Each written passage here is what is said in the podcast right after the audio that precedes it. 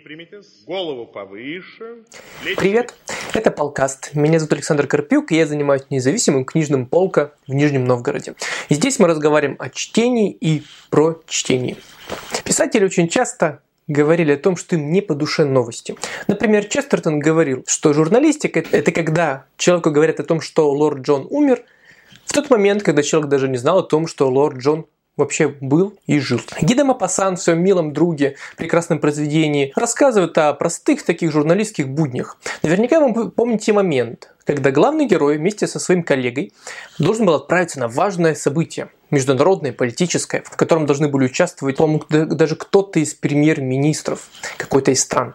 И вот они выходят из редакции, его коллега говорит, ну что, пошли там, в ближайшее кафе, кофе попьем, поедим, пообедаем в конце концов. На что главный герой ему отвечает, «А как же события, мы же должны сдать материал в газету, что же мы покажем редактору? На что тот ему сказал, да не переживай, я и так знаю, о чем они все скажут. Я уже не в первый раз на подобных мероприятиях заявления особо не меняются. Ну и что вы думаете? Они плотно пообедали, поговорили, прекрасно провели время, написали текст, сдали его в газету, и действительно почти все совпало, как и было на самом деле. Новости так или иначе постоянно нас вводят в некое странное состояние. А Я думаю, последний месяц или два даже те, кто очень далеко от информационной повестки, слышат и знают уже те самые слова. Они выучили часть китайских провинций даже за это время. Что такое новости по своей сути? Новости, к сожалению, это такая история, которая действует на нас как какое-то, знаете, мелкое, неприятное насекомое. Ну, например, комар. Что делает комар? Серьезного вреда, за редким исключением, комар принести нам не может и вызывать негативные эмоции. Нам неприятно, когда нас кусают комары, мы начинаем чесаться, злиться, даже раздражаться иногда. То же самое новости. Мы видим заголовок, и сразу в нас просыпаются какие-то эмоции. Очень часто негативные, ну или очень положительные и милые, но чаще негативные. Возможно, вы знаете, что почти все новости читаются в виде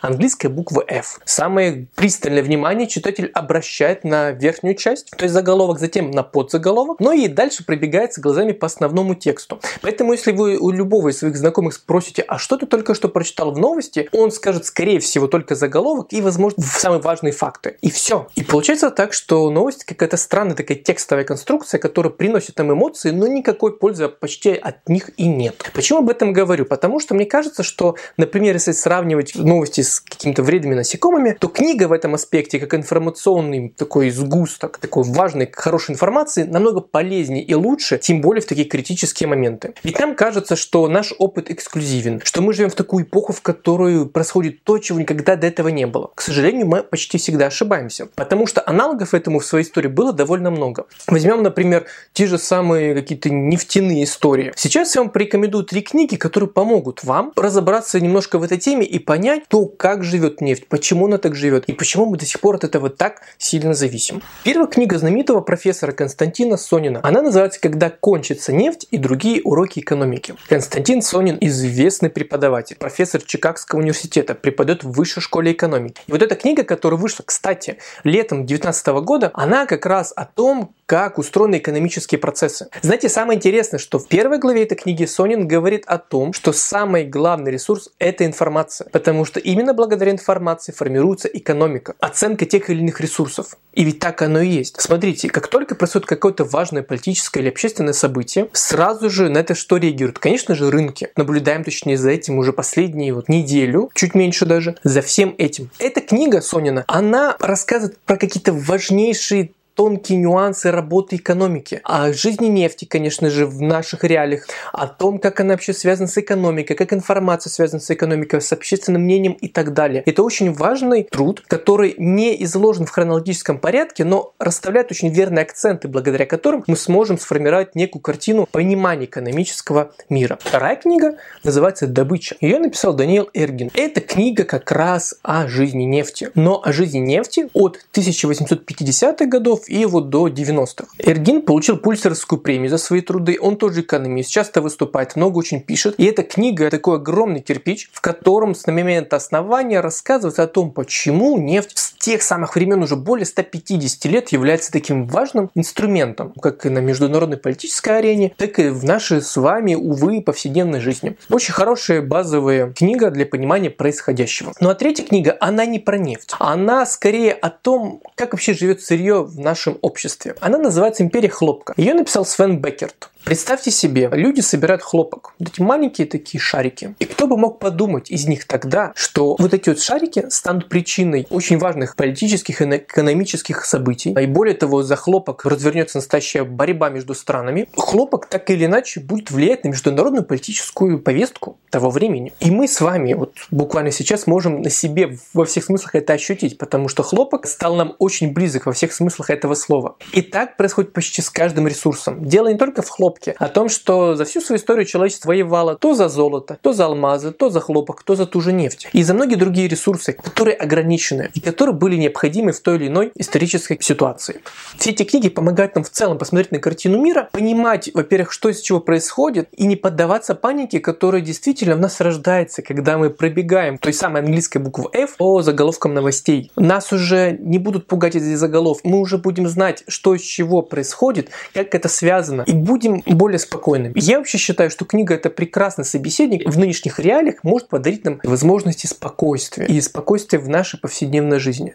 Потому что, как известно, паника ни к чему хорошему точно не приведет. Но последняя книга, которую я хотел бы вам сегодня сказать в этой новостной теме, это, конечно же, книжка Сони Шах «Пандемия». Вот представьте, эта книга вышла на русском языке в 2017 году. Но мало того, что там в один из эпиграфов это цитата из э, «Чумы Камю», как вы знаете, эта книжка стала одной из самых читаемых в последнее время. Первая глава этой книги начинается вот таким интересным отрывком. Промозглым дождливым днем в начале 2011 года я направляюсь на продуктовый рынок в Гуанчжоу, столице южно-китайской провинции Гуандун, искать колыбель новых патогенов. Именно там, на рынке дичи в Гуанчжоу, родился вирус, чуть не ставший причиной пандемии в 2002 году. Обычно носитель этого вируса – подковоносые летучие мыши. Он принадлежит к семейству коронавирусов, вызывающих в основном легкие респираторные заболевания. У человека на долю коронавирусов приходится около 15% всех простуд. Но разновидность, вызревшая на рынке Гуанчжоу, была иной. Вам это ничего не напоминает? В этой книге Соня Шах рассказывает о том, как вообще появляются вирусы, как они распространяются по миру, как появляются пандемии. И более того, она рассказывает об ошибках, которые предпринимали люди во время попыток лечить те или иные болезни. Я думаю, вам наверняка известно, что на целой эпидемии, которые были в средневековье или даже позже, могли бы не случиться, если бы люди поняли в какой-то момент, что какое-то заболевание распространяется в воде, а не условно через рукопожатие. И это очень важная книга, которая нам действительно помогает понять хоть немного природу вирусов и помогает нам не так ярко реагировать на то, что нам ежедневно сообщают. Поверьте мне, как человеку, который закончил журфак и работал в журналистике с новостями, постоянно с этим сталкивается, новости вынуждены постоянно подливать условно масло в огонь вашего внимания.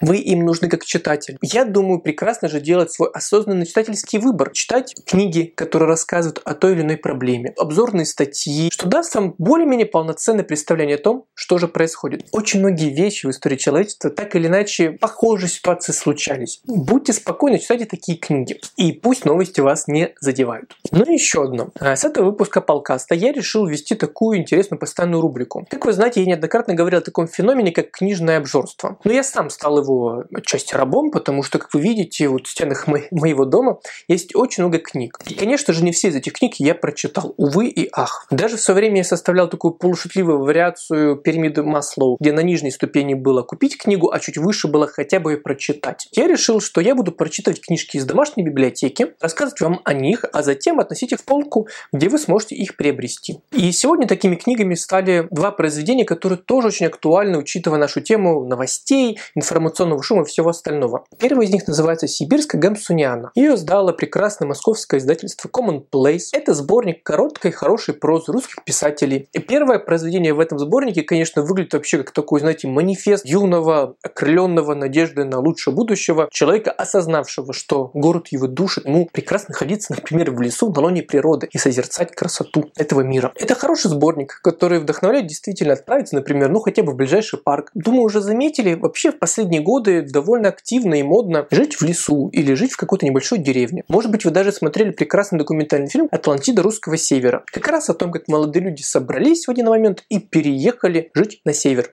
И прекрасно себя при этом чувствуют. Почему это происходит? Ну, опять же, потому что мы хотим как-то уединиться, побыть в спокойном расположении духа, чтобы информационный шум от нас как-то наконец отстал, и мы его не слышали постоянно, его гул. Не зря ведь Тарковский еще в 80-е годы в своем послании к молодежи говорил, я желаю молодежи иметь возможность и желание находиться наедине с собой. Это очень важное качество и умение, которое нам помогает хотя бы понять, что у нас сегодня за день произошло, чем мы интересуемся, что для нас важно. А сейчас это особенно актуально, и я искренне понимаю тех людей, которые хотят уезжать, жить где-нибудь за городом, почаще бывать в парке, например. Ну и раз уж гамсунианок, поговорим, конечно, о Кнуте Гамсуне и его сборнике, в котором есть такое произведение, как «Голод». Страшно в своих подробностях, потому что те чувства, которые были у молодого человека, главного героя, он работает журналистом, пытается выбиться в люди, постоянно пишет, и как только он получает гонорар, он его проедает в прямом смысле этого слова. И дальше он опять он чувствует голод и ходит днями, ночами, пытается хоть как-то устроить свою жизнь в красивом европейском городе, но у него ничего особо из этого не получается. И эти вот подробности, которые Гамсун описывает, наверное, говорят о том, что это часть автобиографичное произведение. Ведь, как известно, Гамсун тоже перепробовал много разных профессий, путешествовал в молодости и, скорее всего, много чего, конечно, повидал. Голод — это антиманифест городу. Им дает возможность как-то раскрыться. И очень многие себя некомфортно чувствуют себя в его стенах, но, увы, вынуждены в нем находиться. Несмотря даже на то, что голод заканчивается относительно хорошо,